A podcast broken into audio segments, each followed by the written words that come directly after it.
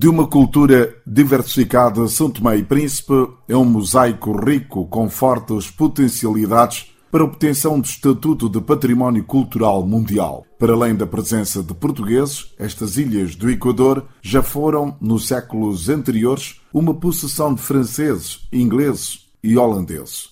São Tomé e Príncipe serviu de mercado de escravos para o continente americano, particularmente o Brasil.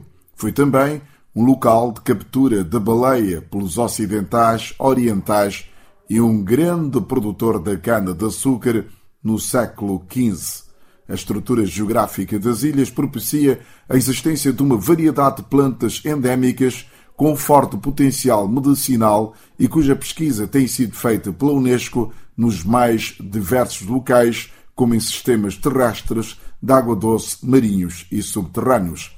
O arquipélago de São Tomé e Príncipe caracteriza-se por uma luxuosa floresta tropical, habitat natural do elevado número de espécies endémicas, desempenhando um papel de relevo na conservação da biodiversidade a nível nacional, regional e mundial.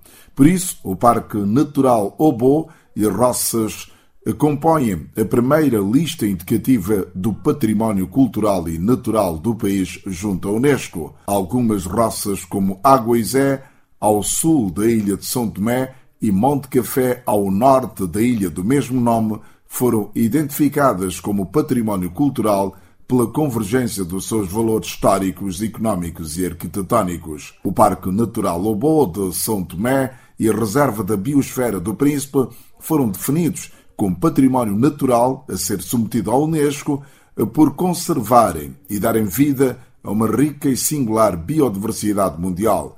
O Parque Natural Obo de São Tomé e a Reserva da Biosfera da Ilha do Príncipe conservam biodiversidade única do arquipélago e do mundo e têm um valor científico, como refere o diretor da Cultura, Guilherme Carvalho. Devido à sua grande importância científica e cultural, tanto para os são tomenses quanto para a humanidade. A Roça Sundi, na Ilha do Príncipe, onde foi comprovada a teoria da relatividade, e a Roça Aguezé, na Ilha de São Tomé, foram as primeiras que receberam a cultura de cacau no século XIX. As duas foram selecionadas assim como Roça Monte Café em São Tomé, que foi o ponto central da cultura do café introduzida no século XVIII. Roças Aguizé, Sundi e Monte Café ainda conservam ruínas de uma arquitetura colonial singular, uma mistura de pessoas provenientes de Angola, Cabo Verde e Moçambique,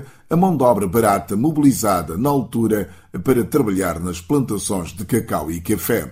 Outros bens patrimoniais do país, nomeadamente o Centro Histórico da cidade de São Tomé, que é um dos mais antigos de espaço lusófono em África, e também a Praça da cidade de Santo António, na Ilha do Príncipe, e o Pontão da captura da baleia no sul da ilha de São Tomé, farão parte da lista que será submetida à Unesco. Isso depende do trabalho contínuo de investigação por parte do país, como refere Albino Jupela, perito da Unesco e responsável pelo Fundo para o Património Mundial Africano. Merece igualmente grande atenção e salvaguarda, mas que deve ser, digamos, tratado como o património nacional, por se achar que seria um bocadinho mais difícil a sua candidatura para a lista do património mundial, por causa dos outros centros históricos já representam, digamos, a fase histórica e o valor, que também aqui é muito similar ao, do Centro Histórico de São Tomé. São Tomé e Príncipe pretende inventariar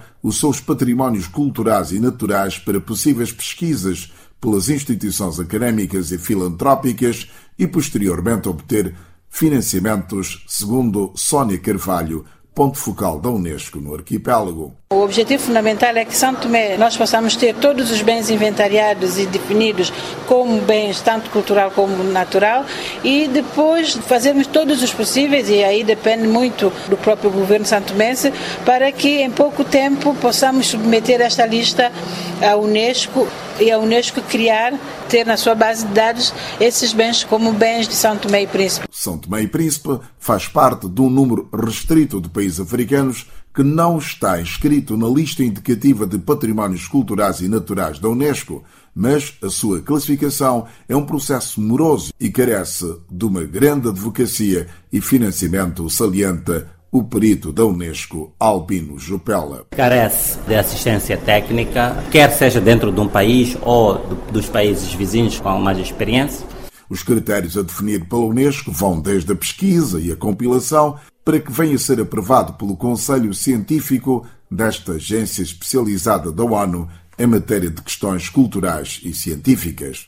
Para o que é preciso, como são as pesquisas, a recolha da documentação, a compilação dessa documentação num documento coerente que de fato seja um dossiê que faça justiça àquilo que é a riqueza do património que se pretende então candidatar. Palavras de Albino Jupela, perito da Unesco e responsável pelo Fundo para o Património Mundial Africano. Segundo Albino Jupela, outras roças de São Tomé e Príncipe, nomeadamente a Roça Agostinho Neto, antiga Rio do Ouro, que foi um grande produtor de cacau no século XV, deverão ser submetidas no futuro à lista indicativa do património da Unesco. Isso, naturalmente, depende do trabalho contínuo de investigação que deverá ser feito pelos técnicos nacionais com apoio da Unesco.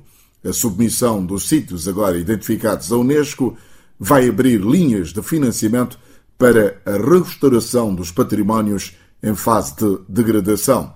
É pela primeira vez que São Tomé e Príncipe vai submeter à Unesco três roças e o Parque Natural Lobo como patrimónios natural e cultural da humanidade.